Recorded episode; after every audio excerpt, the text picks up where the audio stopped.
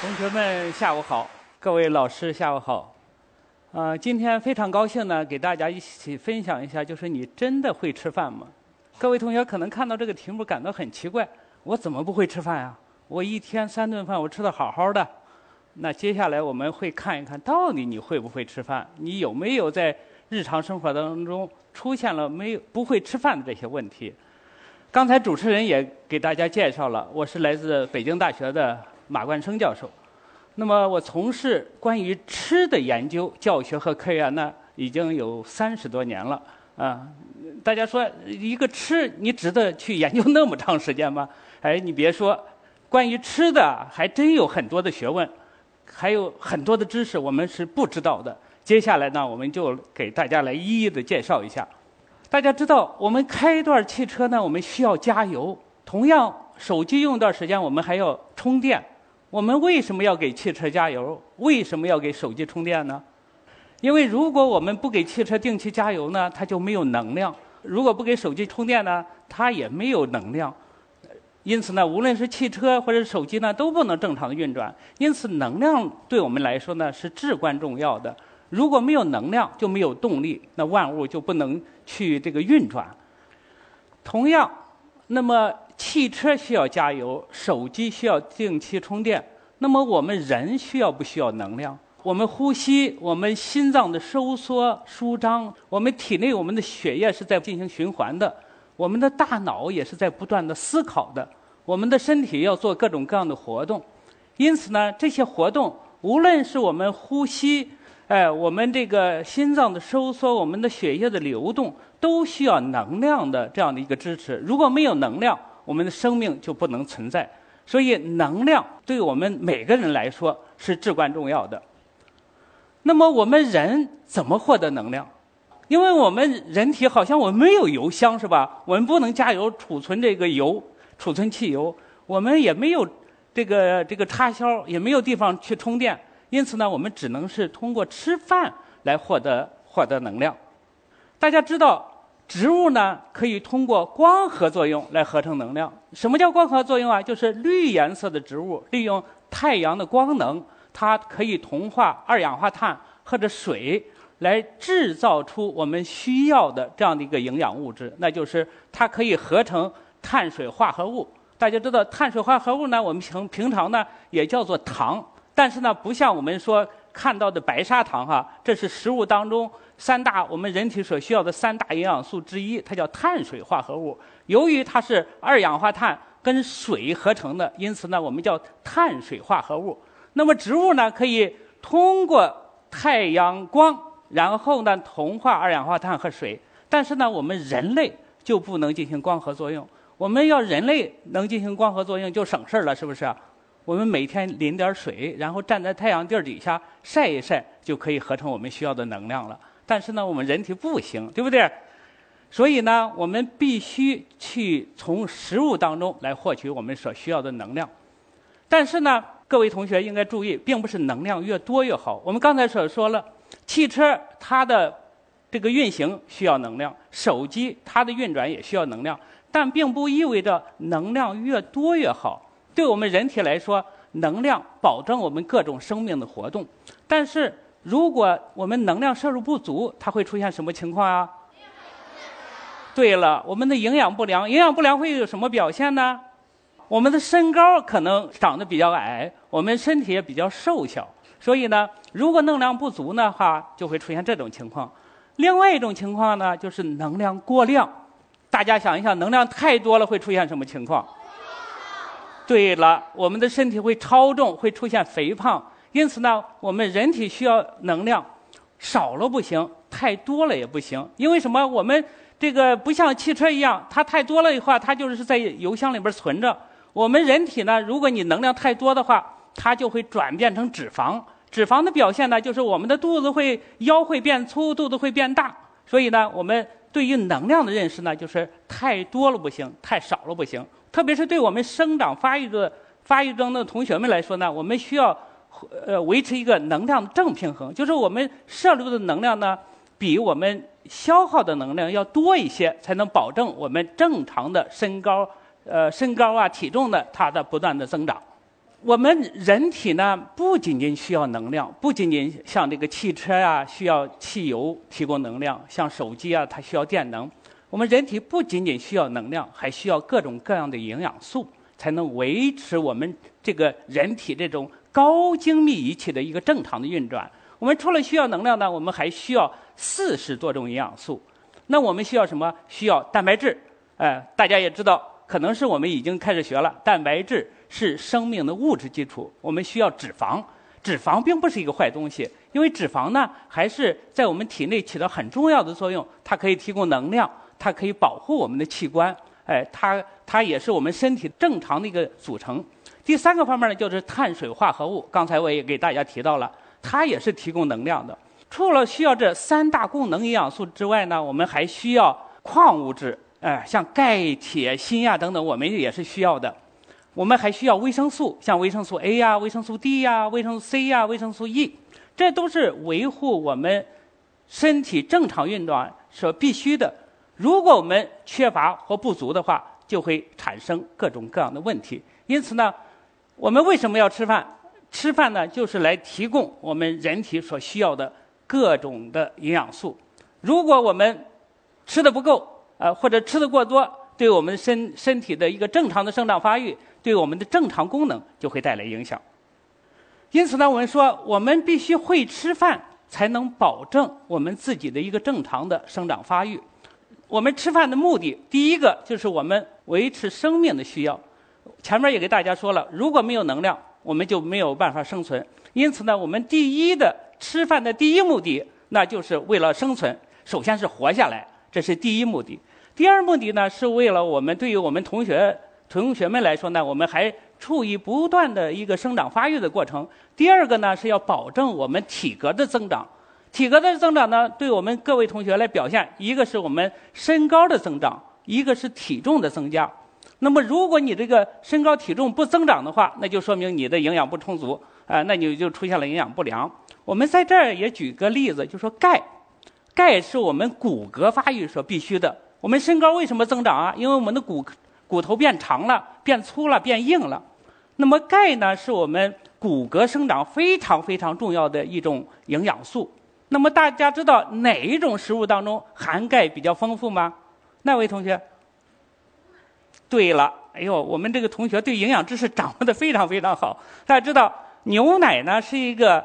非常营养全面的这样的一个物质，同时呢，它其中的钙呢也是非常丰富。因此呢，对于我们各位同学来说，我们如果想保证我们骨骼的正常发育，我们每天都要喝牛奶。你说我一喝牛奶我就肚子疼啊，我就会这个拉肚子，会产气，那就是一个乳糖不耐受。那你可以选用酸奶。因此呢，如果保证我们身高的正常发育，大家一定要不要忘记喝牛奶。同样，营养也是我们智力发育的一个重要的一个物质基础。如果我们的营养的缺乏，同样会影响我们的智力呀，影响我们的这样的一个思考啊、思维啊，同样会影响我们的这样的一个正常的一个生理功能。我们举另外一个例子，就是铁。实际上，我们人体含的铁呢并不多。也就是一个小铁钉子的这样的一个重量，但是呢，铁对我们来说呢是非常非常重要的。无论是对我们的体格发育，还是对我们的智力发育，非常非常重要。如果我们铁摄入的不足，出现缺铁性贫血了，我们的学习成绩就会受到影响。那我们做加减乘除、做这个思思考题的时候呢，都会受到影响。另外呢，我们会感到疲惫无力，因此呢。这个铁呢，对我们来说呢，也是至关重要的。那哪些食物当中含铁丰富？大家经常吃肝脏吗？猪肝、鸭肝、鸡肝啊？哦，大家会不会吃血豆腐啊？哦，会不会吃这个鸡血、鸭血，对吧？鸡肝、鸭肝，哎，无论是鸡血、鸭血、鸡肝、鸭肝、猪肝里边呢，它含的铁呢都非常丰富，所以呢。我们同学们啊，平常呢要时不时的、经常的要吃一些肝儿啊，或者是这个血豆腐啊，来补充我们体内需要的这个铁。嗯，我们平常的一日三餐，有同学经常不吃早饭的吗？好像没有是吧？或者是不敢说啊，有一位，或者是吃早饭，但是呢，早饭吃的不好的有没有啊？也有，因为什么？早餐对我们上午的学习和营养非常非常重要。如果你经常不吃早餐，或者是你早餐吃的不好，那就会直接影响到你上午的膳食营养摄入。那么同时呢，还会影响到我们上午的这样的一个学习的表现。在十几年前呢，我带领的我团队，我们在房山的一个小学里边来做一个研究。那我们就是给同学呢分成两组，一组呢是让他吃这个营养不太充足的这个早餐。另外一组呢，吃营养比较丰富、比较全面的早餐，我们就来比较它做加减乘除啊、逻辑思维啊、创造性思维啊来进行比较。那么最后我们发现，早餐吃得好的这一组同学，他在加减乘除、他在逻辑思维、创造性思维这些方面的表现，都比早餐吃的不好的这些同学呢，他表现的好。那就是说明了什么？说明了。吃好早餐对我们的学习、对我们的营养至关重要。所以从这一点上来说，那些没有吃好早餐的同学呢，一定要注意，要每天要吃早餐，并且吃好早餐。那么营养对我们还有一个非常重要的一方面。那么营养呢，可以说是我们健康的基础，因为我们需要的所有的物质都来自于这个食物，各种各样的食物。如果我们不会吃饭，如果我们吃的不好，对我们的健康就会带来影响。尽管我们现在十几岁，那我们你现在的一个饮食方式，你吃什么就会直接影响到你到老年以后你的健康状况。刚才我也提钙的问题，那么大家是不是听说过到老年人最常得的一种病叫做骨质疏松症？大家听说过没有？哎，到了老年以后，你的骨头会变得非常疏松。特别容易发生骨折，那就是跟我们现在喝不喝牛奶，你关注不关注骨骼的健康密切相关。因此呢，我们为了我们一生的健康和幸福，我们现在就要去学会吃饭，哎，好好吃饭，这一点是至关重要。夏天马上就来了，我想呢，我们有不少的同学不喜欢喝白开水，哎，而喜欢喝饮料，还有不少不少同学呢。还爱喝含糖饮料，有没有爱喝含糖饮料的？每天都喝含糖饮料？每天没有，但是还是时不时的喝，是不是？哎，那我们今天也说说含糖饮料。含糖饮料呢，它因为它其中的糖呢是添添加进去的，因此呢，我们喝含含糖饮料的同时呢，会增加我们能量的摄入。经常喝含糖饮料呢，一个是对我们的牙齿，呃。会带来一个健康的损害，就是会增加我们患龋齿的这种风险。另外一方面呢，由于你喝含糖饮料，就会增加能量的摄入，就会出现这个超重肥胖的风险会大大增加。因此呢，我们建议大家，你可以适量的喝饮料。那么你选择饮料的时候呢，要选清淡的饮料，不要经常去喝含糖饮料。我们说白水是我们最好的选择，也是我们最健康的选择。那还有不少同学爱吃零食，可能有的家长或者老师说吃零食是不好的一种饮食行为，哎，是一个不健康的饮食行为。那么从我我们那个团队的研究来看呢，就是说我们各位同学还处于生长发育过程当中，我们对各种营养素的需求呢，实际上比我们成年人相对还要高，因此呢。我们除了一日三餐之外，我们吃零食可以给我们一定的乐趣，还可以得到一定的保证。所以，只要是我们合理吃零食，就是可以的。因此呢，我们在选择零食的时候呢，我们可以选择一些酸奶呀、水果呀、呃可以吃的生吃的蔬菜呀，或者一些坚果呀，去合理的选择零食，而不是吃那些不健康的零食。这也是给大家一个提醒的一点。因为我们不不能进行光合作用，因此呢，我们所需要的营养必须从各种各样的食物当中获取。那么在营养学当中呢，我们把食物是分成了五大类，实际上是五大类。现在呢，给大家列出了四大类。第一类呢，就是谷薯类的食物，我们说谷类食物呢，包括我们吃的面包啊、面条啊、馒头啊等等；薯类呢，包包括白薯啊、芋头啊，都是薯类的，我们每天都要吃的。还有蔬菜水果呢，为我们人体提供非常丰富的矿物质，还可以提供膳食纤维，还可以提供维生素。因此呢，我们每天都要吃蔬菜水果。不爱吃蔬菜水果的同学们一定要注意哈，每天都要吃蔬菜水果。还有呢，动物性食物，我们说的鸡鸭鱼肉炖蛋奶。我们每天也都要吃一点儿，但是呢，你不能天天大鱼大肉，天天大鱼大肉，能量过量，脂肪过量，对我们的健康会带来负面的影响。还有一类呢，就是大豆和坚果，那包括我们所说的豆腐啊、豆腐脑啊、呃豆浆啊，还有坚果，就是我们吃的核桃啊、榛子啊、大杏仁啊，我们每天都可以吃点儿。那么，只有吃了这些食物呢，我们才可能获得一个充足的营养。